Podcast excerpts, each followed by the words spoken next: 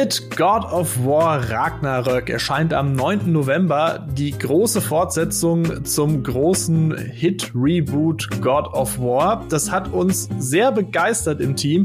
Es hat uns aber an vielen Stellen auch massiv überrascht. Und das Thema Überraschung, um das soll es jetzt in diesem Gespräch gehen und möglicherweise geht es auch um die Zerstörung von Überraschungen, denn wir wollen jetzt wirklich über diese Überraschungen sprechen. Das heißt für euch die ausdrückliche Warnung, wenn ihr God of War Ragnarök noch nicht durchgespielt habt, dann solltet ihr das vielleicht jetzt euch nicht ansehen oder anhören, sondern erst dann wieder zurückkommen. Denn wie gesagt, Spoilerwarnung, wir sprechen jetzt über Dinge, die uns überrascht haben und dazu meine beiden Überraschungsgäste. Heiko Klinge, Michael Graf, grüß euch. Wie geht's euch? Hallo. Hallo. Ja, vor allen Dingen, vor allen Dingen sprechen wir ja auch in dieser Wertungskonferenz. Also, wir haben ja gesagt, das war ja ein bisschen unsere Herausforderung beim Test ja, äh, der ja auch sechs Tage vor dem Release erschienen ist und wo wir den Leuten erklären mussten, erklären wollten, warum dieses Spiel eine 93 verdient, ohne es erklären zu können oder zumindest ja. im Detail erklären zu können. Wir konnten ein bisschen was andeuten,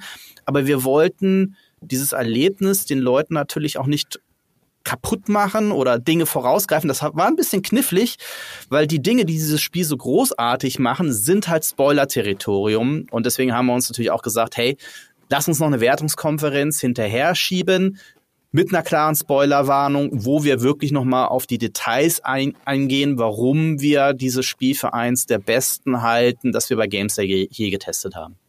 Ja, das ist, äh, ich muss ja sagen, endlich kann es raus, ne, weil ich auch mich jetzt tagelang um alles rumgedrückt habe, was irgendwie inhaltlich konkrete Sachen angeht. Aber Schon allein das erste, ich fange jetzt einfach an damit, äh, schon allein das raus. erste ist, wie man ja nach den ersten acht Stunden dachte, das ist einfach mehr vom selben, genau wie der Vorgänger, was ja natürlich trotzdem super wäre. Und dann spielst du 40 Prozent der Hauptkampagne gar nicht Kratos, sondern Atreus. Ne? Was ein bisschen klar war natürlich, weil er jetzt erwachsen genug ist oder alt genug ist, um halt auch ein eigener Charakter zu sein mit seinen eigenen Fähigkeiten beim Bogenschießen und Co. Also ein bisschen konnte man sich natürlich denken, dass sie ihn mehr benutzen oder mehr einsetzen jetzt in der Story. Aber trotzdem geil, ja, dieser Perspektivwechsel und was du mit ihm zusammen dann auch erlebst an neuen Story-Perspektiven in Asgard wo er ja in die Familie von Odin aufgenommen wird und dann sieht, hey, da, also da wusste man schon vorher natürlich, dass da nicht alles rosig ist, weil das alles irgendwie Spinner sind. Aber na, wie da genau die Familiendynamik ist mit Thors Tochter, mit der Thrud und mit ihrer Mutter Sif und mit Thor, was die halt unterdrückt werden von Odin und was Thor für eine schwere Vergangenheit hatte, wie er äh, brutal herangezogen wurde von, von Odin und eigentlich nur als Werkzeug eingesetzt wird. Hätte ich nie gedacht, dass das alles kommt. Ne? Weil God of War hatte ich gedacht, okay, Kratos läuft halt dann vielleicht nach Asgard und axtet alles weg. Aber jetzt, dass ich jetzt, diesen jetzt preschst du aber schon ganz schön voran. Du bist ja schon in der zweiten Spielhälfte. ich darf endlich, ja. Das, ich, ich sag ja, es da muss einfach raus. Angestaut. Für mich war es aber tatsächlich so. Ja, natürlich habe ich mir gedacht, dass das Atreus eine, eine größere Rolle spielt. Ne? Gerade auch da beim Ende äh, des, des ersten Teils, wo dann er auch als Loki bezeichnet wird. Spätestens ab diesem Moment war dann auch klar, dass Atreus im zweiten Teil einfach eine größere Rolle spielen wird. Ich finde aber trotzdem ganz fantastisch, wie dieses Spiel dir am Anfang so ein bisschen tatsächlich dieses vorgaukelt dann mehr vom Gleichen, dieses, ne? Ja. Schon sehr cool inszeniert, auch schon ein bisschen mehr. Und wir haben das ja auch in diesem, äh, äh diesem Test so geschrieben, weil das so eine, und das Spiel weiß das und reflektiert das auch immer wieder ähm, und, und nimmt sich dabei auch so, also nicht selbst auf die Schippe, aber es gibt diese eine Szene ganz am Anfang des Spiels, schon im Prolog, wo dann auch Odin wirklich den, den, den, äh, äh, was Odin oder Thor, den, den Kratos halt anschreit, zeig mir den wahren Kriegsgott und du so sagst, ja, zeig ihn mir endlich, ja, gib mir mehr, gib mir alles. Und dann eben diese Szene, und deswegen, ich weiß gar nicht, was, erst nach acht Stunden, ich glaube, bei mir war es irgendwie nach vier oder fünf Stunden, vielleicht bin ich ja anfangs so ein bisschen gerusht und dann, da merkt man ja schon diesen Vater-Sohn-Konflikt und der ist auch alles noch so wie im Vorgänger. Ne? Also äh, ja, er wird ein bisschen weiter gesponnen, aber dieser Konflikt im, zwischen Vater und Sohn wurde ja nie richtig aufgelöst. Man merkt schon, ja, äh, Kratos vertraut seinem Sohn mehr und äh, die, die Beziehung hat sich weiterentwickelt es ist, es, du merkst aber schon im gesamten Anfang des Spiels, dass so vieles zwischen den beiden unausgesprochen mhm. ist. Und schon am Anfang deutet dir dieses Spiel an, dass Atreus mittlerweile ein Teenager ist, seinen eigenen Kopf, also seinen eigenen Kopf hat, Dinge macht, von denen Kratos nichts weiß. Mhm. Und dann kommt eben diese Schlüsselszene, auch da wieder, ne, etwas übernommen aus dem Vorgänger, nämlich das Ganze als One-Shot zu inszenieren. Mhm. Ohne Schnitt, ohne Ladepausen, zumindest ohne sichtbare Ladepausen. Und dann hast du diese Szene, wo du in deine Homebase zurückkehrst, ähm, als, als Kratos und dann ein, ein ernsthaftes Erziehungsgespräch führst mit Mimir ja, in, in deinem Zimmer und über, und Mimir redet auf dich ein, nimm doch deinen Sohn ernst. Und dann kommt für mich wirklich eine der besten Szenen, die ich jemals in einem Computer- und Videospiel erlebt habe, nämlich wie dann diese Kamera mhm. aus dem Zimmer rauszoomt, du Atreus siehst, wie er unter dem äh, Fenster lauscht und dann plötzlich die Kontrolle von Kratos auf Atreus wechselt. Das war für mich einer der am besten inszenierten und auch coolsten, überraschendsten Schlüsselmomente, die ich jemals erleben durfte. Es ist ja dann auch im weiteren Verlauf immer dieses, wo wird mich dieser verrückte Kameramann als nächstes hinführen? Also du hast ja ganz oft dann, wenn die beiden wieder aufeinandertreffen, bei wem geht's jetzt weiter? Ist es jetzt wieder Kratos? Ist es jetzt wieder Atreus? Es gibt ja dann auch, also der erste, die erste Rückkehr von Kratos, wie er dann plötzlich aus dieser, aus diesem Tor wieder rauskommt und äh, Atreus konfrontiert, dass er in Midgard mhm. dann wieder ist ist ja auch so cool. Dann was und so wechselt ihr das jetzt? Wie cool ist denn das gemacht? Also, dass sie den, den, den, Kameramann, die Kamera äh, als einen eigenen Akteur in diesem ganzen Ding irgendwie etabliert haben, fand ich super. Und natürlich, ja. klar, Riesenüberraschung, dass man Atreus spielen kann. Wie cool ist das? Ich finde dieses, äh, du weißt nicht, was passiert, zieht sich ja auch als roter Faden durch die Story. Ne? Gerade weil sie halt auch so Twists und Turns hat, mit denen man nicht rechnet, wie eben dieses hinter die Kulissen blicken in Asgard, wie die Prophezeiung, die du ja schon ein bisschen kennst, aber die dann halt nochmal aufgefrischt wird, dass Kratos stirbt. Und du denkst die ganze Zeit, hey, ja, vielleicht passiert das, vielleicht machen sie das, dann ist halt God of War 3 oder wie auch immer das nächste Spiel heißt, ein Atreus-Spiel mhm. oder so. Also es lässt dich auch immer in dieser Unsicherheit nicht genau zu wissen, wie es ausgeht, bis hin zu dieser Geschichte mit der Maske. Ne? Es gibt diese Maske, die Odin sucht, um irgendwie hinter die wiederum Kulissen des Universums zu blicken und unendliche Weisheit zu erlangen. Was passiert mit der Maske? Was werden sie sehen? Das spoilere ich jetzt ausnahmsweise nicht, aber an sich ist es auch schon egal, wenn ihr es gespielt habt. Wie das aufgelöst wird, ist mhm. auch sehr unerwartet, nämlich gar nicht. Ja. aber auf eine sehr coole Art. Also damit spielen halt, sie. Das ist, und das ist halt super spannend, ne? weil letzten Endes geht es ja hier um Götter und es geht ja um Weissagungen. Und es geht darum, wie Götter das, was ihnen weisgesagt wird, wie das, was in den Prophezeiungen steht, diesen Konflikt, akzeptieren wir das? Äh, können wir noch was dran, dran, dran drehen? Und wie sich diese Unsicherheit und diese, ja, das, das kann doch nicht sein, was da geweissagt, wenn was passiert hat. Wie hängt das alles miteinander zusammen? Wie sich das von den Göttern oder von den Protagonisten im Spiel auf dich und wieder zurück überträgt. Das ist ja so ein, so ein Wechselspiel auch. Mhm. Und es geht ja nicht nur damit, dass man halt den, den Protagonisten wechselt, nämlich von, von, von, äh, von Kratos zu Atreus, also ne, dass die Story fantastisch ist, haben wir drüber gesprochen, da, wie sie das präsentieren, wie, wie das ganze Spiel inszeniert, dass es das mal wirklich wieder ein wo du das Gefühl hast, okay, hier hat jemand auch künstlerisch seine Vision von A bis Z komplett durchziehen können. Das hat man ganz, ganz selten im Spielen. Häufig hast du so, okay, hier mussten sie einen Kompromiss machen oder da mussten sie einen Kompromiss machen. Ähm, klar, es gibt kein perfektes Spiel. Man kann auch bei, bei God of War Ragnarök ein paar Dinge kritisieren, kommen wir sicherlich auch, auch zu. Aber ich finde es einfach sehr, sehr kohärent in dem, was sie gemacht haben und wie dieses Spiel präsentiert wird von Akustik, von äh, Optik, von den Sprechern. Da, ist irgendwie alles aus einem Guss. Ähm, ich finde es tatsächlich aber auch spannend, wie sie das Ganze spielerisch umgesetzt haben, weil das eine ist ja, sie haben ja dieses Begleitersystem, was man aus dem Vorgänger schon kennt, ne, wo Atreus der Begleiter ist. Auch das denken sie ja weiter, nämlich indem man dann im Spiel auch, auch wechselnde Begleiter dann plötzlich bekommt, mhm. die jeweils wieder ihren eigenen äh, Skilltree haben und anders funktionieren und die sich dann auch ja so ein bisschen äh, äh, äh, taktisch aufs, aufs Gameplay auswirken und auf die Kämpfe. Und das war für mich so ein bisschen der, der, der, der Schlüsselsatz im, in unserem GameStar-Test. Warum ist dieses Spiel so genial? Nämlich dieser Satz, das, was du erlebst, spielst du auch. Wenn mhm. Freya eine größere Rolle im Spiel bekommt, dann bekommt sie das eben nicht nur erzählerisch, sondern sie bekommt es auch spielerisch. Und ja. das finde ich eben, und das macht ja auch dieses, okay, was passiert als nächstes, so interessant, weil du auch nie weißt, was das Spiel auch spielerisch dann mit dir macht, wie sich das, wie sich die Story aufs Spiel auswirken wird. Mein einziger kleiner Wunsch, das ist jetzt keine Kritik an God of War Ragnarök, aber wenn wir gerade beim Thema sind, mein einziger kleiner Wunsch, was Perspektivwechsel und Spielbarkeit angeht, wäre noch gewesen, dass ich einmal mit Thor, man ist ja mit Thor gemeinsam unterwegs, mit Atreus mhm. zusammen, fantastische Gespräche, die da stattfinden und fantastische, furchtbare Dynamik zwischen den beiden, weil sie sehr mhm. viele Parallelen haben, so als Sohn eines Gottes, der hart erzogen wurde und es seinem Vater nie recht machen kann und ja, kenne ich, ne, kenne beide. Was ich mir noch gewünscht hätte, wäre einfach eine Passage mit Thor und seiner Tochter.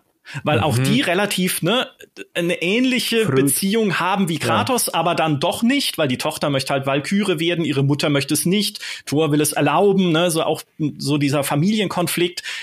Das hätte ich noch geil gefunden. Geht es leider nicht mehr in Zukunft. Aber wie gesagt, das ist jetzt keine Kritik, das war nur ein Gedanke, den ich noch hatte so beim Spielen.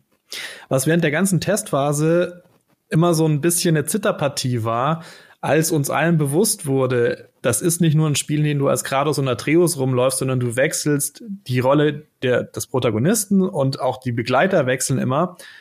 Wird das jetzt so eine Metal Gear Solid 2 Geschichte, so ein Switcheroo, der möglicherweise dann da draußen gar nicht funktioniert oder nicht gut ankommt oder auch dadurch, dass man ja eben das kam, also die Art des Kampfes als Atreus ist eine andere als als Kratos, weil Atreus eher der Fernkämpfer ist, seine Skills eben auf diesen Fernkampf abzielen.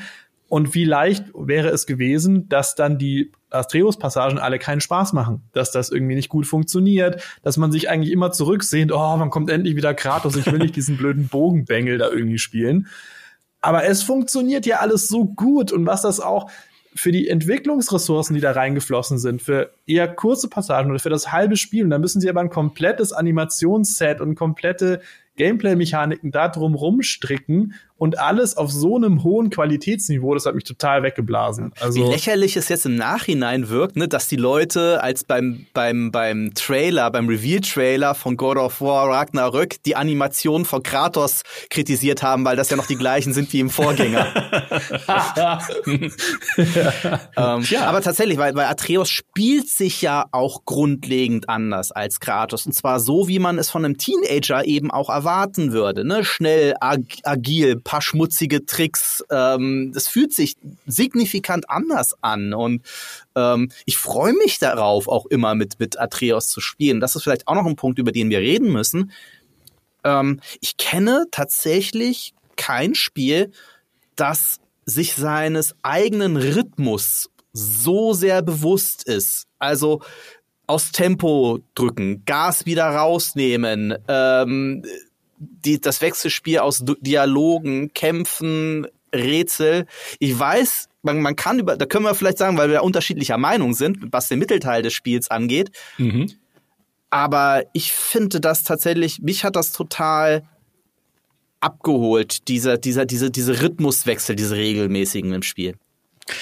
Ja, das ist also ich, ich gebe dir recht, im ersten und im letzten Drittel des Spiels, äh, der Mittelteil ist das Entscheidende mhm. bei der Frage, weil da zieht es sich teilweise doch sehr. Das eine ist im Eisenwald. Wie lang muss ich auf dieser scheiß Kuh eigentlich durch den Sumpf reiten, die unfassbar langsam ist? Ist doch so. Ja, und also ich dachte mir, es ist ja interessant, was da passiert. Ich fand das voll ja, ja. ja, es ist süß, die Dynamik mit Angreboda, die übrigens ja. eine sehr unternutzte Figur ist, finde ich. Also die hätte man, da hätte noch mehr reingekommen. Was für ein sympathischer Charakter, ne? Aber also toller Charakter, genau, gutes Setting, interessant interessant von der Prophezeiung her, aber die Kuh ist so arschlangsam. Also das, das fand ich echt ein bisschen, das hat es sich geht, sehr gezogen. Die mit Kuh meint mich ja nicht die Angreboda, Hallo. das müsst ihr vielleicht auch sagen, sondern sie reiten auf einer Kuh im Natürlich. Also. Die Reitkuh, genau, ja. die Reitkuh ist sehr langsam. So, das war das eine. Dann gibt es solche Quests wie die Suche nach den Norden in Midgard, wo du mit dem Hundeschlitten erstmal zwei Locations abfährst, an denen sie nicht sind, um ja. dann bei der dritten halt sie zu finden, wo schon Mimir dann sagt, ha, es ist immer die dritte, ha? Aha, naja, mhm. so ein mhm. bisschen auch selbstironisch. Ja. Da denkst du halt, das ist doch, das ist doch blöd. Ja, das ist nicht gut inszeniert, das ist kein gutes Game Design. Dieses Hundeschlittenfahren ist ja auch viel Backtracking, ne? Du fährst wohin, dann fährst du wieder weg.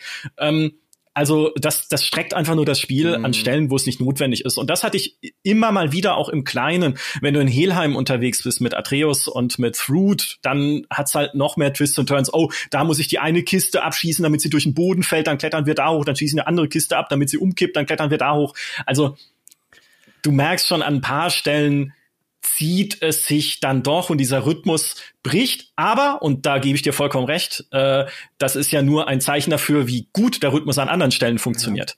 Ja. Also ich habe das tatsächlich aber nicht so negativ empfunden. Ich, also tatsächlich ist für mich sogar der Eisenwald eine der besten Passagen ähm, im Spiel, gerade weil die die ich sag mal die Tempoausschläge so krass in beide Richtungen gehen. Und eine Sache, die wir noch nicht erwähnt haben, weil sie jetzt auch nicht in dem Sinne neu ist und wir sie schon aus God of War kennen, nämlich dass ähm, dass ja in diesem Spiel es in dem Sinne keine klaren Zwischensequenzen gibt oder keine klaren Dialoge, sondern die Leute ständig miteinander reden, ständig miteinander interagieren, so wie man es auch ja im, im normalen Leben äh, tut, was in Spielen aber ja recht selten ist. Ne? Da ist mal, okay, jetzt kommt ein Dialog, also äh, Kamerawechsel oder Dialogmenü oder so. Und hier hast du ja ständig Austausch zwischen den Leuten.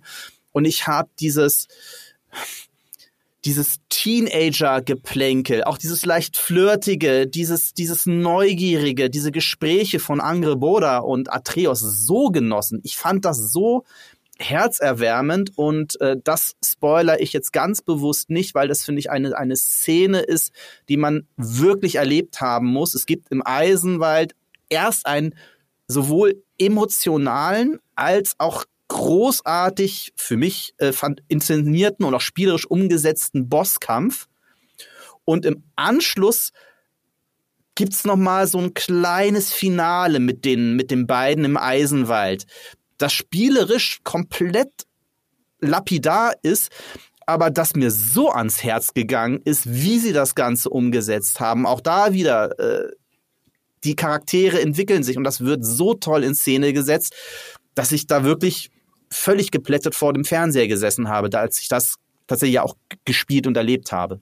Ja, äh, kleiner, äh, kleine Ergänzung dazu. Es gibt im Eisenwald die eine Szene, wo beide so Glühwürmchen zuschauen und es passiert einfach gar nichts. Also sie reden nicht, du kannst nachdenken. Es sind große Stärken dieser Story, dass sie auch ihre ruhigen Momente einfach hat, wo auch mal irgendwie eine Pause lang gar nichts passiert und man einfach zurückgelassen wird, um über halt das Geschehene nachzudenken. Auch nachdem, äh, was Brock zustößt, ist es erstmal nicht wieder zurück in den Kampf, ne, wie damals in Gears of War. Welches war das? Zwei? Oh, ja. Doms Frau ist tot. Ah, sterbt Locust. Ne? Sondern hier ist was Schlimmes passiert und danach kommt erstmal eine komplette Passage, in der nur geredet und damit versucht wird, umzugehen irgendwie und damit klarzukommen, nicht direkt wieder zurück in dieses martialische Gameplay, was sehr, sehr clever ist diese Glühwürmchen-Szene nur, was mich da irritiert hat, ist, du sitzt mit Angeboda oben an diesem, an dieser Klippe und siehst halt den Glühwürmchen beim Glühen zu und in der Ferne glitzert Loot.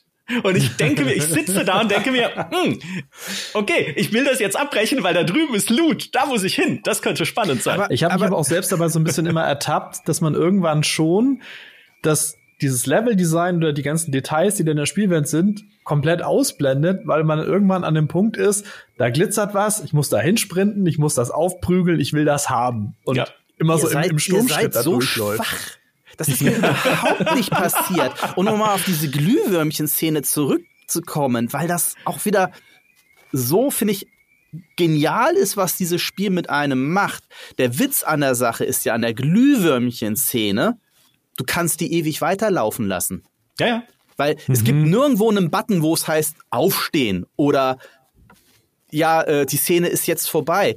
Dieses Spiel kommt zur Ruhe, lässt dich zur Ruhe kommen und ich habe da halt bestimmt, keine Ahnung, fünf Minuten gesessen, sechs Minuten, ich weiß es nicht mehr. Ich habe sehr lange dort hm. gesessen, habe diese Szene in mich aufgesogen und habe mir dann irgendwann gemacht, ja, dann jetzt könnte es eigentlich weitergehen und hab halt dann den Stick gedrückt und dann stand halt Atreus halt auf. Und allein dieser Moment war auch wieder toll, dass ja. die, äh, dieses, dieses Gefühl halt in dieser Welt zu leben. Und deswegen, ich, ich, ich saug da viele Dinge wirklich in mich auf. Und ja, vieles davon ist dann auch mechanisch, aber es ist halt auch eins dieser Spiele, wo ich halt wirklich nichts verpassen möchte. Ähm, das gilt im Übrigen auch für die, für die Nebenquests. Ja, es gibt wieder diese, diese, dieses Raben abschießen. ähm, was sie, finde ich, aber dieses Mal besser in die Story integrieren als noch im Vorgänger, weil es eben ne, diese Welt gibt, wo man diese Raben dann auch findet und dann, äh, das ist ganz cool gemacht, finde ich. Also sie geben dem Ganzen zumindest einen Rahmen. Aber ich finde einige Nebenquests in diesem Spiel, auch wie sie inszeniert sind, ganz fantastisch und sie haben ja diesmal komplette Regionen, die überhaupt mit der Hauptstory nichts zu tun haben, sondern nur mhm. mit Nebenquests und wo sie dann eben auch Charaktere dann weiterentwickeln. Oh, pass auf, pass auf, Nebenquests. Ähm, es, es gibt ja also fantastisch, schon allein in den Anfangsgebieten fantastisch inszenierte Quests, ne? Dieses riesen Wassermonster, äh, was sie befreien in Svartalfheim, ähm, in Alfheim, diese Quallen, die man befreien kann, die in den Himmel aufsteigen und kleine Babyquallen machen, wenn man beide befreit hat.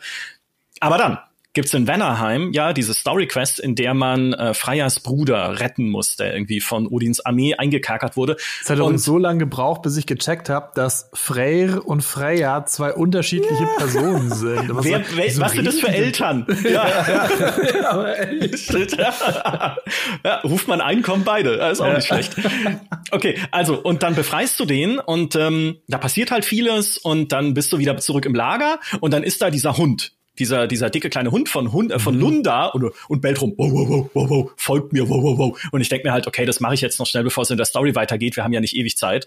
Ähm, und ich laufe diesem Hund hinterher und dieser Hund führt dich in ein völlig neues Gebiet in Vannerheim, in diesem Dschungel, wo das halt stattfindet, das sich öffnet und in dem du nicht nur dann einen anderen Charakter retten kannst, der vorher irgendwie aus deinem fliegenden Boot gesprungen ist, der wird auch noch von einem Drachen umkreist. Ja, also du hast einen Drachenbosskampf. In diesem Gebiet selbst gibt es noch einen Haufen andere Bosse, die du auch besiegen kannst, während immer wieder der Drache vorbeikommt, landet und Feuer spuckt. Das übrigens auch die anderen Viecher trifft, die dort sind. Du kannst mhm. von dort aus noch in zwei andere Gebiete gehen. In einem davon kannst du einen Staudamm öffnen, um Schluchten zu, mit Wasser zu füllen, um dann mit dem Boot wiederum andere Orte erreichen zu können, wo noch ein zweiter Drache Drache ist, den du besiegen kannst.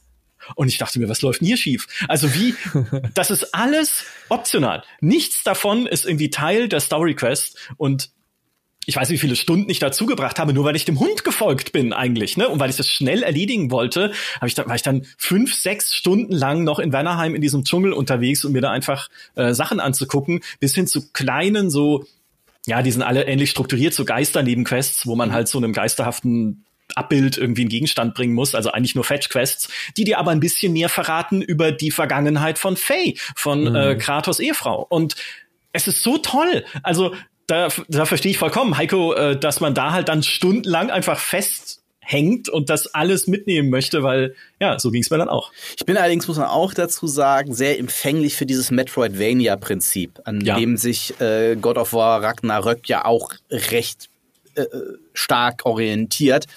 Und wenn ich, weil mich auch diese Welt so fasziniert, obwohl sie ja keine Open World ist, ne? Also äh, es wechselt ja so ein bisschen zwischen schlauchigen Passagen und offeneren Passagen, ein bisschen wie Gears of War 5, ehrlich gesagt. Da musste ich ein bisschen dran, dran denken. Mhm. Also diese Hub-Welten in Kombi mit so Schläuchen dazwischen aber trotzdem gibt dir das, das Spiel halt dieses Gefühl einer zusammenhängenden und auch durchaus funktionierenden Welt und du hast ja zwischendurch auch immer wieder Passagen, wo das Spiel halt auch sagt, auch da wieder, ne, was, was man, was man, was das Spiel erzählt, das spielt man auch und Freya sagte ja auch, hey, äh, ja, wir könnten jetzt nach Hause, wir könnten aber noch hier hingehen. Und das ist ja auch ein Fehler, den man häufig in so Open World also Semi-Open World Spielen hat oder dieses, dieses Problem, ne? ich sage nur Witcher 3, äh, ich muss dringend die Tochter finden, äh, aber ich mache noch 200 andere Dinge vorher. Und das finde ich umgeht dieses Spiel äh, relativ elegant, weil es natürlich auch die Story nicht diesen diesen erzählerischen Druck hat, weil letzten Endes geht es ja der ganzen yeah. Leuten nur darum, rauszufinden, wer sie eigentlich sind und was das Ganze eigentlich überhaupt soll. Und wollen wir jetzt Krieg, wollen wir keinen Krieg oder hm, weiß nicht. Was sie sagen ist dir auch sehr deutlich. Also sie ja. sagen ja auch, wir müssen uns jetzt nicht beeilen. Wir haben quasi jetzt alle Trumpfkarten in der Hand und du kannst entscheiden, wann es weitergeht. Fand ich sehr angenehm, mhm. das auch direkt gesagt zu kriegen, weil ich, für mich zerbricht immer so ein bisschen, wie du schon sagst, die Immersion wie bei Witcher 3, wenn ich dann da meine Tochter quasi ewig äh, verrotten lasse, wenn ich mir einen Nebenquest mache. Aber so ist es ja, das Spiel hat gesagt, das ist okay, wenn Kratos jetzt noch mehr Nebenkram macht, dann mache ich das jetzt halt auch. Ja, das ist genau dieses, du hast das Gjallarhorn, erst wenn du bläst, ist Ragnarök. Ne? Also du hast das äh, in der Hand, was jetzt als nächstes passiert und wenn du dir erstmal ein paar Nebenquests noch geben willst, dann gönn dir doch Kratos, ne? Spricht ja gar nichts dagegen. Das ist super gemacht. Und auch wie er das Gjallarhorn kriegt in diesem Bosskampf gegen Heimdall, dem der ganz, also der, der überraschend blutige Elemente hat, sage ich mal. Äh, auch super. Das Spiel gibt sich aber auch wirklich Mühe, ähm, Heimdall dir direkt Alter. äh, zu sagen, was das für ein Sympathikus ist. Ne? Also man, ist ja- man, man, man entwickelt auch eine gewisse Aggression diesem Charakter gegenüber. So ist nicht. Also es fühlt Ja. sich dann schon ganz gut an. Das ist echt der einzige, der dir äh, nicht leid tut aus dem ganzen äh, Asgard-Club am Ende. Gut, Odin vielleicht natürlich. Odin ist übrigens einer. Ich kenne ja den Vorgänger nicht, ne? Das muss man mal dazu sagen. Ich habe ja God of War 2018 nicht lange gespielt, weil mir das langweilig geworden ist. Deswegen kannte ich Odin als Charakter nicht. Aber ich liebe Odin. Fantastisch, der Dieser- gespielt ist. Ja, dieser verschlagene Opa, der alle nur wie Marionetten um sich rumtanzen lässt, bis hin zu seiner eigenen Familie. Ich war Großartig. bis zum Schluss mir nicht sicher, ob ich auf der richtigen Seite Ja. stehe. Ja, ich auch. Weil ich mir immer dachte, fuck, was, wenn der echt nur der nette, nette Opa ist? Und Ja. ich mache hier, ich, ich meine, immerhin spiele ich den Typen, der in dem anderen Reich alle Götter gekillt hat, weil sie ihn halt genervt haben, so ungefähr. Möglicherweise bin ich nicht unbedingt die Instanz, was moralische Fragen angeht. Da Aber das ne? ist Das- so gut geschrieben Ja. und so gut inszeniert und dann eben auch, er Odins ähm, Abenteuer mit dieser Maske Atreus ja dann auch eine neue Aufgabe gibt, was ja einen Keil zwischen die beiden, zwischen Kratos und Atreus treibt. Ich hätte ehrlich gesagt gedacht, dass das noch schlimmer enden könnte. Also bei all den Optionen, die es gegeben hätte, wie diese Geschichte sich auflöst, hätte das noch schlimmer laufen können. Stimmt. Aber es hat ganz schön Zündstoff da irgendwie in die Story gebracht. Und das führt mich gerade zu was, was wir, das hattet ihr vorher schon so am Anfang so ein bisschen erwähnt, was aber für mich die größte Überraschung an dem Spiel ist, sind tatsächlich diese, die, die stilleren Töne, das, das, das Feinfühlige, das Familiendrama. Also, ich würde mir auch eine Netflix-Serie angucken, einfach nur mit dem Drama, was gerade in Asgard bei der Familie passiert. Da muss gar nicht jetzt Kratos mittendrin alles niedermetzeln. So, die, die, äh, die Asen auf Netflix würde ich mir, Geil. ich mir anschauen. Mit so einem 70er-Jahre-Intro, wo sie alle sich umdrehen und in die Kamera lächeln am Anfang. Fantastisch. Und dann kommen die Namen, die daneben stehen. Odin, Thor, Ja. Sif. Freya Ach, und super. Freya. Hä, wer? ja. es ist aber äh, ja, ich habe mich ich oder ich habe mich beim Spielen auch so ein bisschen immer dabei ertappt, das Ganze so ein bisschen mit The Last of Us 2 zu vergleichen. Auch da ne, wurde ja damals diskutiert, das hat ja auch einen Major Twist und den ich persönlich sehr mutig fand, der aber natürlich auch heiß und viel diskutiert wurde. Und God of War Ragnarök ist nicht so mutig in vielerlei Hinsicht. In mancherlei Hinsicht aber auch, auch, auch schon. Ich finde es, also, also ich finde, ich musste mich halt so durch diesen Perspektivwechsel, ne, da wurde ich halt dran erinnert an so, ne, an, an The Last of Us 2, weil es eben nicht nur darum geht, was halt Kratos sieht, erlebt und denkt, sondern es, es wird ja nicht nur seine Perspektive gezeigt, sondern es wird auch die von Atreus gezeigt und es wird auch die Perspektive der Asgard, Asgardianer, der Leute in Asgard halt gezeigt, ne? Ihre Motivation. Und das ist ja genau das, was du sagst, ne? Du stellst dir auch die ganze Frage, wie böse ist Odin eigentlich? Oder was ist das eigentlich mit dem Tor? Natürlich verhält er sich manchmal wie ein Arschloch, aber wenn du dann so ein bisschen mal seine Perspektive erlebst, kannst du zumindest so manches so ein bisschen nachvollziehen, weil vieles ist eben auch eine Frage der Perspektive und das bereitet dieses Spiel schon, finde ich, cool auf. Ja, und vor allem, wie Kratos sich entwickelt. Also eigentlich, das ist das wievielte God of War Spiel inzwischen und eigentlich, der hat schon alles erlebt, der hat schon alles äh, hinter sich gehabt. Warum sollte der jetzt noch mal irgendwie sich großartig verändern? Äh, geht er rein mit so einer verschließe dein Herz vor allem Geschichte? Du musst hart sein, nicht auf dir das Mitleid der anderen Leute irgendwie reinziehen, sondern wenn du überleben willst, musst du stark sein, so ungefähr. Und mitzuerleben, wie er durch, wie ihm sein Sohn was beibringt. Mhm. Und das in einem Spiel, wo es darum geht, dass man quasi mit einer Eisaxt Leuten den Schädel runterhaut. Dass es so diese, diese feinen Töne trifft, das hat mich total geflasht. Ja, und das äh, gerade dann auch am Ende inmitten ja einer gigantischen Schlacht, ne, wo Kratos ja zu Atreus sagt, wo Atreus, ne, man sieht etwas Schreckliches passieren, Menschen sterben, unschuldige Menschen in der Szene und Atreus sagt, ich muss mein Herz verschließen, es ist Krieg, sowas passiert. Und Kratos sagt, nein, das ist nicht wer du bist. Mach das nicht, sei du selbst.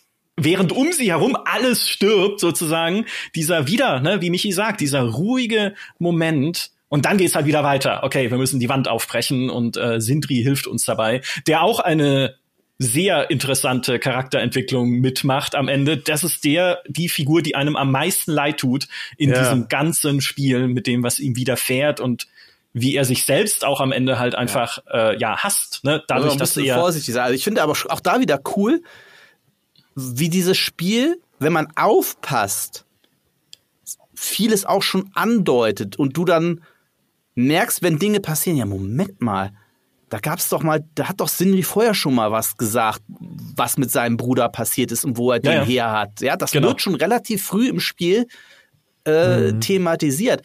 Und ne, wie dieses Spiel dann auch lose Fäden aufnimmt und dann auch zu Ende führt und so, ist auch sehr, sehr cool gemacht.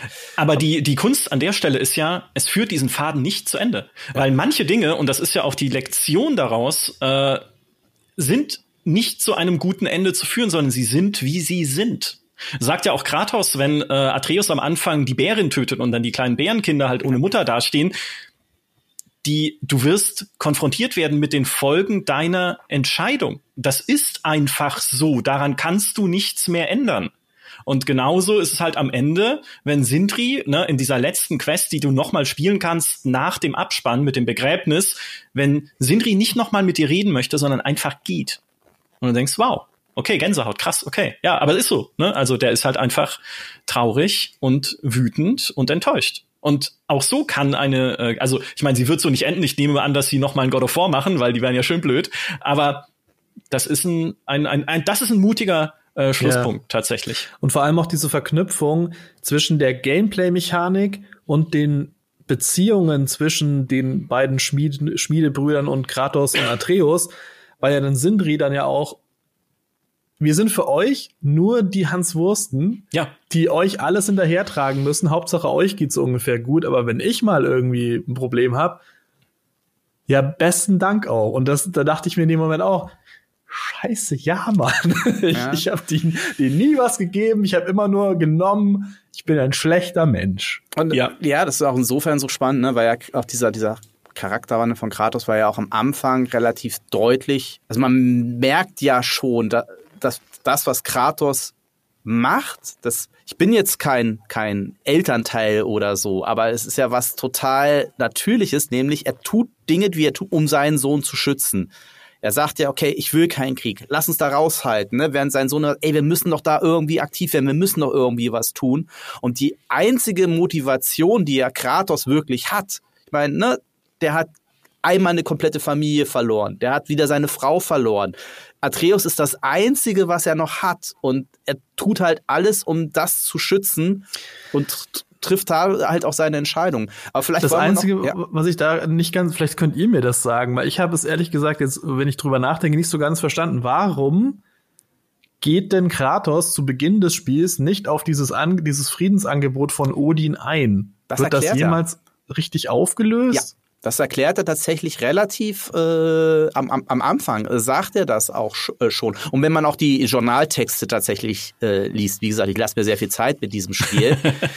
ähm, Kratos sagt halt, ähm, es hätte halt bedeutet, wenn er auf das Angebot von Odin eingegangen wäre, hätte er Freya verraten. Mhm.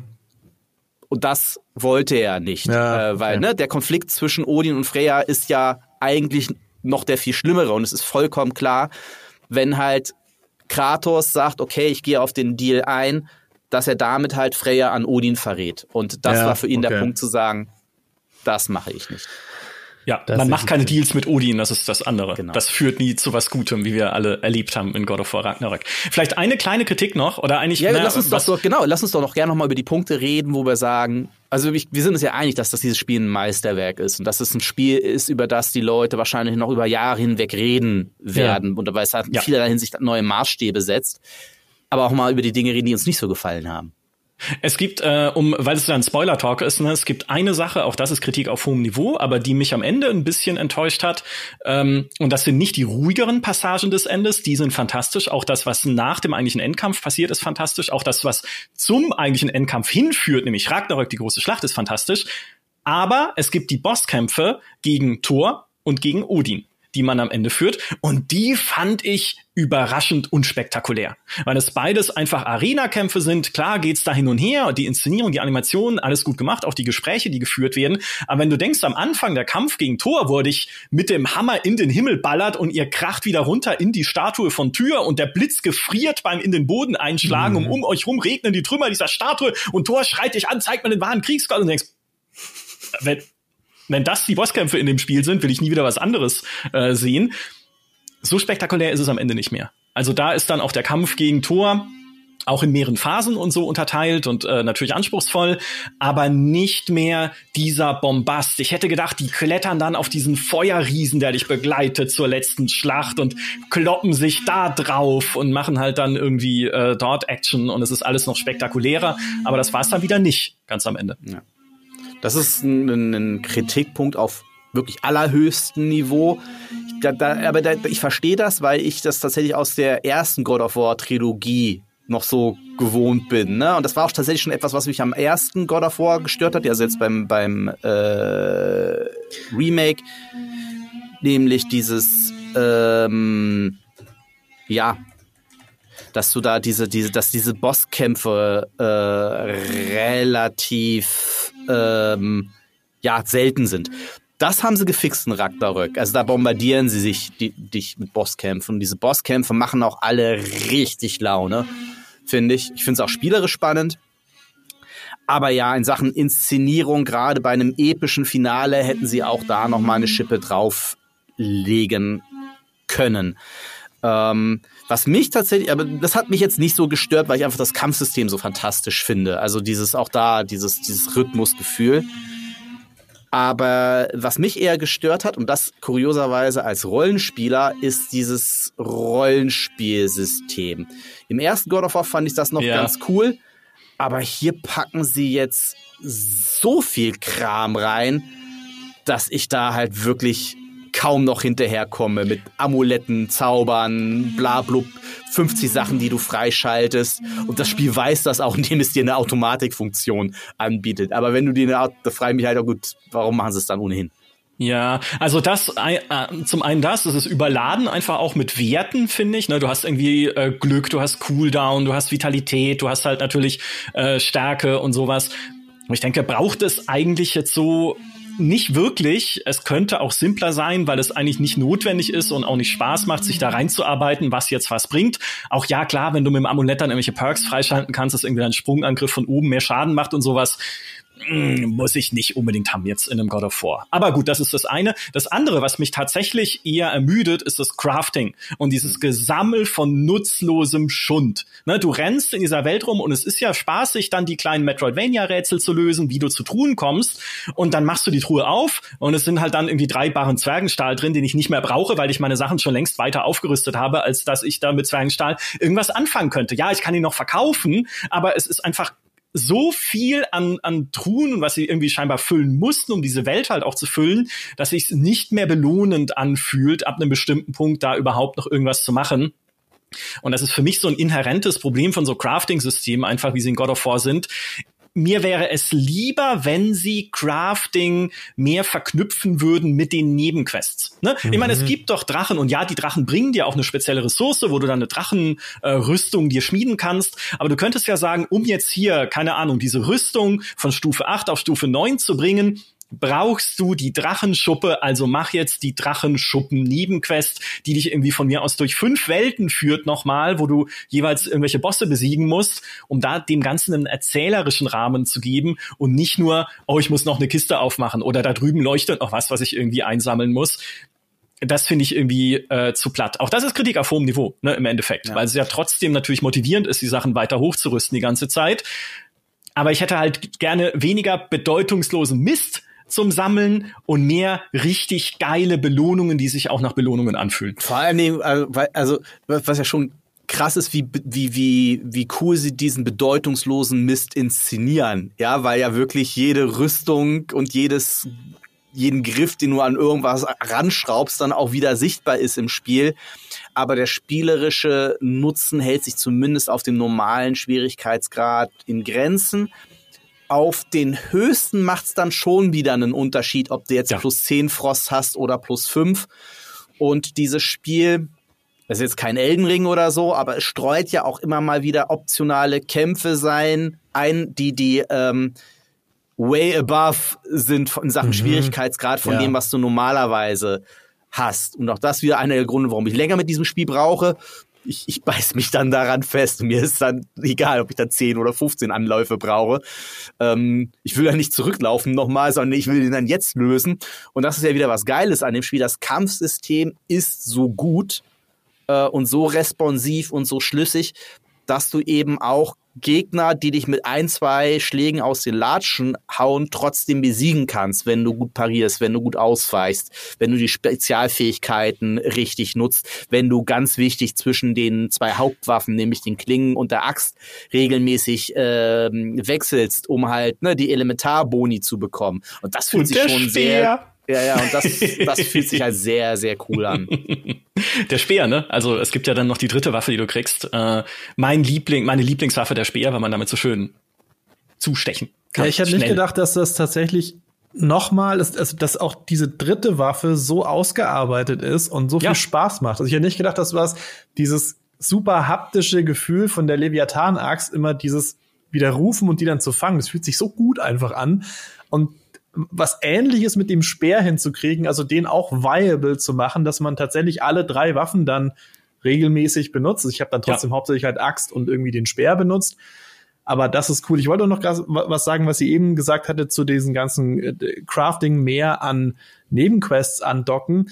Das würde ich mir auch ehrlich gesagt wünschen für diese ganzen Untermenüs, was Begleiterfähigkeiten und Begleiterwaffen angeht, weil es gibt ja dann tatsächlich mhm vereinzelt Aufgaben, wo dann eben Begleiter, also Freya dann dieses zweite Schwert irgendwie kriegen kann.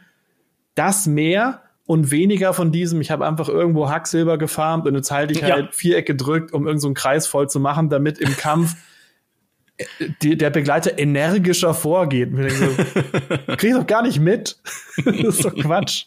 Wobei die ja. Be Be Begleiter-KI in diesem Spiel wirklich fantastisch ist. Also finde ich, finde ich zumindest. Also dir dieses Gefühl zu geben, dass du eine Person mhm. dabei hast, die wirklich aktiv mithilft und nicht nur neben steht. Und das ist no small feat. Also das kriegen nicht viele Spiele so hin. Und du kannst ja auch sehr aktiv mit den Fähigkeiten deiner ja. KI-Begleiter arbeiten und brauchst das in manchen Kämpfen tatsächlich auch, wenn du wirklich ähm, effizient sein möchtest. Man hat tatsächlich ja, kein einziges Mal hatte ich irgendwie den Punkt, wo ich sage, ach, das macht der Begleiter wieder Quatsch. Also es ist ja auch nicht so, dass, es, dass du musst ja nicht auf die aufpassen. Das ist ja normalerweise mein großer Kritikpunkt, wenn du irgendwelche KI-Begleiter dabei hast, die sich dann immer nur in Gefahr bringen und für dich eigentlich eher ein Hindernis sind, aber die, die kämpfen kompetent mit. Du kannst aktiv die Fähigkeiten von denen zünden. Also das ist sehr, sehr gut gemacht.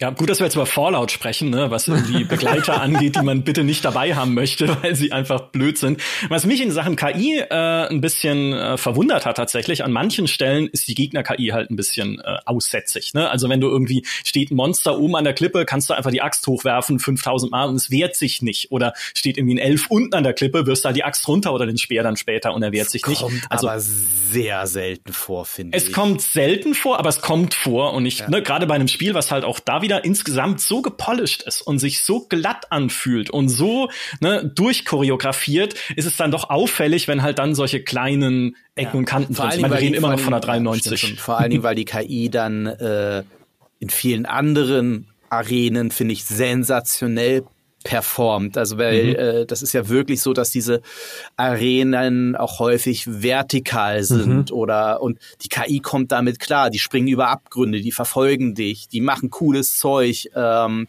sie haben sind auch ist auch vielleicht etwas, was ein Kritikpunkt war beim beim Vorgänger, wo die Gegnervarianz Mittel war und hier in Ragnarök ist es ja wirklich so, dass ähm, die Gegner dich immer wieder vor neue Herausforderungen stellen, auch immer wieder anders funktionieren, immer wieder andere Konstellationen haben, dir kleine fast schon Puzzles mitgeben, ne? sei es die, die Geister, die sich aus mehreren Kugeln zusammenschließen, sei es diese dreckigen Viecher, die andere Viecher heilen und die man gern mal nicht findet. Und dann sagen, wo, wo sind die denn jetzt, verdammt?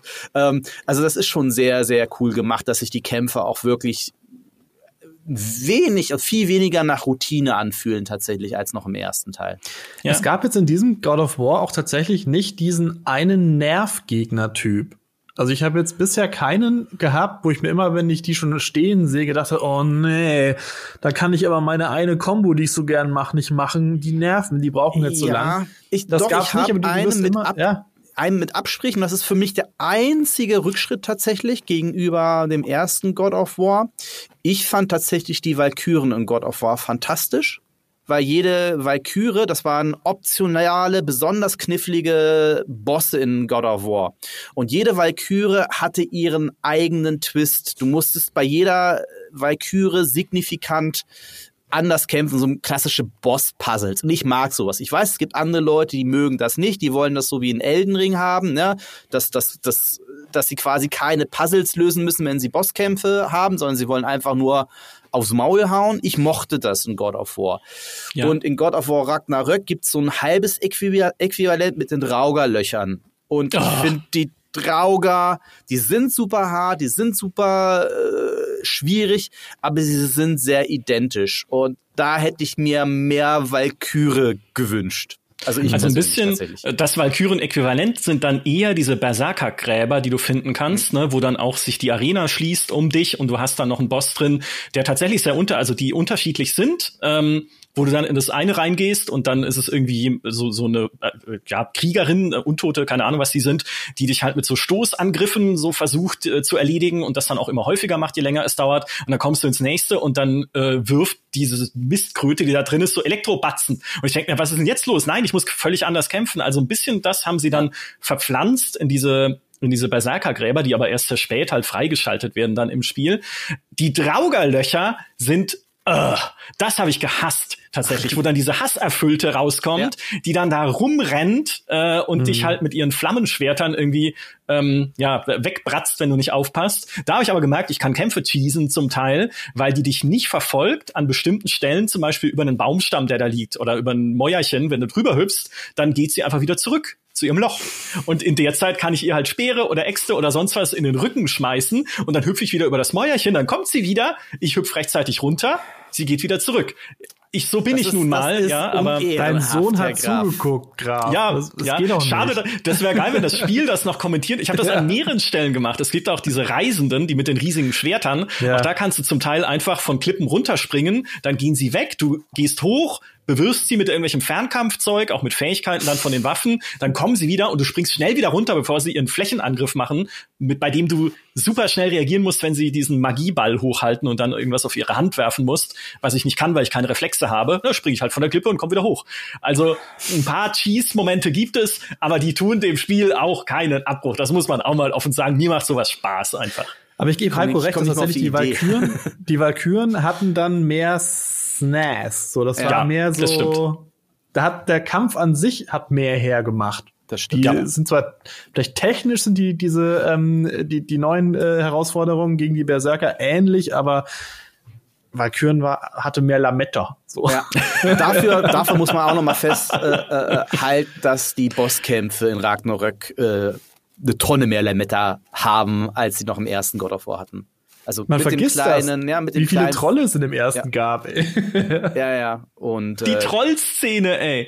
Die, wie wundervoll diese Trollszene ist, wenn du denkst, oh nee. Ja. oh mein Gott, ein Troll, bam, tot. Ja, super. Also so trocken und so selbstironisch auch da wieder. Fantastisch gemacht. ist ja generell so, ne, dass das Spiel auch überraschend äh, lustig ist. Also Ja. äh, es hat ja, Ja. eigentlich ist es ja sehr, sehr grimmig, sehr, sehr düster und da könnte man eigentlich meinen, dass da Humor deplatziert ist, aber der Comic Relief in diesem Spiel ist sensationell, wie, wie, wie er den Ton trifft. Und vor allem auch, also nicht nur in den Dialogen, äh, siehe Eichhörnchen und seine verschiedenen Ausprägungen, sondern auch in Details. Und wenn man drauf achtet, es gibt eine Szene, da sitzen irgendwie äh, Freya, Freya, Kratos und alle zusammen am Esstisch. Und da äh, schenkt Brock irgendwie sein Bier aus. Und dann sieht man schon in Freyas Gesicht dieses, oh, come on, und wie sie so abwinkt, er soll ihr bitte bloß nichts einschenken. Und Freya sitzt daneben und macht so, oh, komm, hier noch eins, hier noch eins. Und das ist, hat nichts mit dem Dialog zu tun, der im Vordergrund stattfindet, aber dass sie solche, und das ist ja nicht die einzige Szene, in der sowas passiert, solche sowas, ja. kleinen Sachen animiert haben, liebevoll animiert haben, passend zu den Personen und noch ausdrucks, äh, ausdrucksstarke Gesichter dazu. Meisterwerk. Ja, also das ist genau dieser Level an Detail. Natürlich auch bei einem teuer produzierten Spiel, muss man ja auch dazu sagen. Aber es ist dieser Level an Detail, wo du denkst, da steckt echt Liebe und Direction drin bei dem, was sie gemacht haben. Aber sag mal, wenn wir gerade jetzt bei teures Spiel sind, das hat, hatte ich vorhin vergessen noch anzuführen. Ich habe so ein bisschen das Gefühl gehabt, dass für den Endkampf vielleicht ein Kampf auf dem Feuerriesen geplant war und dann aber irgendwie rausgeflogen ist. Ich auch. Also ich auch, total. Ja, ich finde, weil der Feuerriese auch so pointless ist. Weil dann, er soll ja die Mauer zerstören von Asgard und dann heißt es, oh nein, Moment, er kann die Mauer von Asgard nicht zerstören, denn dann sterben Unschuldige. Freya, halt den Feuerriesen auf. Wo ich mir denke, hä, warum habe ich den dann überhaupt mitgebracht? Und dann am Ende ist dann der Feuerriese ja auch noch dafür verantwortlich, dass Freya stirbt, weil er wieder aufgehalten werden muss, während du flüchtest. Ist ja dieser dumme Feuerriese, hat alles nur schlimmer gemacht, ohne aber irgendeinen spektakulären Nutzen zu haben Ja. jetzt für die Inszenierung. Hm, Ja, man weiß es nicht. der kommt wieder. God of War 3 Feuerriese. Ja, vielleicht kommt er ja, wenn es eine PC-Version irgendwann geben wird, von der wir alle, glaube ich, äh, Ja, da ausgehen, nicht dass es drüber die geben reden, wird. die- die wird vielleicht Extended Feuerriesen Endkampf-Sequenz, wo deine RTX 4090 unterm Rechner schmilzt, weil so viele Frames. Ja, da wird auch deine RTX 4090 zum Feuerriesen. Ja, Ragnarök unter deinem Schreibtisch. Ja. Ja, können wir vielleicht zum Schluss noch mal drauf eingehen. Gibt es noch irgendwelche Wünsche? Wünscht ihr euch einen Nachfolger? Wünscht ihr euch, dass es weitergeht mit God of War? Oder, weil das ist so ein bisschen mein Ding. Ich, ich denke mir halt, okay, das, so muss eine Serie eigentlich aufhören. Das ist jetzt cool so. Das ist, das ist alles in Ordnung. La äh, könnt das gern so lassen und ich werde mich auf, auf ewig an dieses Spielerlebnis erinnern. Ähm, und eher, und eher sowas, vielleicht mit, mit einer kleinen Ausnahme, dass sie wieder so eine Art Reboot oder Neuerfindung des Spiels machen, wie sie es schon nach der ersten Trilogie gemacht haben. Das würde ich mir vielleicht noch gefallen lassen. Aber eigentlich denke ich mir, Also ich glaube, passt. dass durch diese ganze Maskenthematik ja eine eine viel größere Welt nochmal aufgemacht wurde. Also es wäre Mhm. eigentlich der Startpunkt, dass das noch viel weiter sein könnte. In der ursprünglichen Idee, damals noch von David Jaffe, war ja der Plan, Kratos tourt quasi alle Mythenwelten ab und schlachtet da alle Götter. Also dann könnte man sich vorstellen, noch God of War in Ägypten, also in Ägypten Pharaonen und, und ägyptische Gottheiten und sowas. Ähm, aber was ich mir halt jetzt auch vorstellen könnte, ist einfach, dass Atreus halt der neue Protagonist ist im nächsten Spiel. Es wird am Ende diese, die Reise, die Atreus jetzt auf sich nimmt, angedeutet.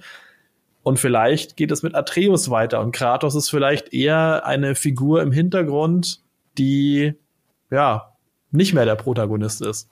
Also ich, ich, äh, erstens das, Und was ich mir wünschen würde, ist auch das, was du vorhin schon erwähnt hast, Michi, nämlich, wenn sie es weitermachen, dass dieser Konflikt zwischen Kratos und Atreus sich wieder zuspitzt auf irgendeine mhm. Art und Weise, weil Atreus wird ja ist ja immer noch nicht erwachsen. Ne? Er ist immer, er lernt noch als Loki, er führt dieses Schicksal der äh, Riesen weiter jetzt nach dem Ende von God of War Ragnarök was ist denn eines Tages, wenn die beiden sich mal mit unterschiedlichen und wirklich widerstreitenden Zielen gegenüberstünden? Ne? Mhm. Rematch of the Century, obwohl es wäre kein Rematch, sondern es wäre das Match of the Century, Vater gegen Sohn, also dass sie da kann man ja auch wieder mit Perspektivwechseln arbeiten und es muss keine Seite wirklich recht haben und du musst dich bis zum Ende fragen, was mache ich hier eigentlich? Aber diesen Konflikt oder zumindest ein, wie geht das weiter, das würde ich super gerne das ist sehen. Eigentlich unvermeidlich, weil ich meine, es ist jetzt, es wäre dann in der dritten oder vierten Generation Patricide. Also Kratos hat ja Zeus gekillt. Ja. Zeus hat seinen Vater gekillt. Ja. Also eigentlich so also Familientreffen bei denen schwierig. ja, ja, eben, eben, genau. Also ich, also ich, ich sag's mal so, für mich wäre es jetzt auch ein okayer Abschluss, wenn ich denken würde, den Rest kann ich mir jetzt auch, also ne, ich kann mir man jetzt kann auch vorstellen, wie es weitergeht lassen. oder so. Man kann auch Dinge mal, genau, man kann auch Dinge tatsächlich mal offen lassen. Aber das Potenzial wäre da, zu sagen, wir gehen nicht nur jetzt, was das Spektakel angeht, weiter, ne? im nächsten Spiel wird wieder geaxtet und gesperrt, ähm, bis es nicht mehr geht, sondern auch das erzählerische Potenzial, finde ich, dieser beiden Figuren ist noch nicht ausgeschöpft. Und hey, warum nicht? Also gerade wenn es in Richtung wir erzählen noch eine coole Geschichte geht, ähm, bin ich bin ich sofort dabei. Ich kann mir aber vorstellen, also einen Punkt wollte ich noch an, kurz anbringen, ähm, dass es ein Spin-off vielleicht geben könnte, so im Stil von Uncharted Lost Legacy mit Atreus und Angreboda, weil dann müssten sie A, ah. nicht sich eine komplett neue Mythologie irgendwie ranziehen. Sie hätten das Problem nicht, dass sie diesen Kratos-Konflikt zuspitzen müssten und dann könnten sie halt mit den beiden so eine Nebengeschichte erzählen. Okay, das ja, und, spielen. und Fruit, die jungen Avengers. Na, die alle, alle jungen ja. Leute in diesem Spiel und dann noch Skjölder oder wie er heißt hier aus Midgard ist zwar nur irgendein Mensch, aber der kann irgendwie der Hausmeister sein, bei dem sie dann unterkommen oder sowas.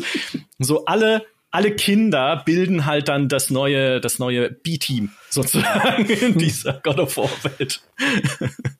ja, also, ja. also ihr seht, ne, das Spiel hat uns nachhaltig beeindruckt.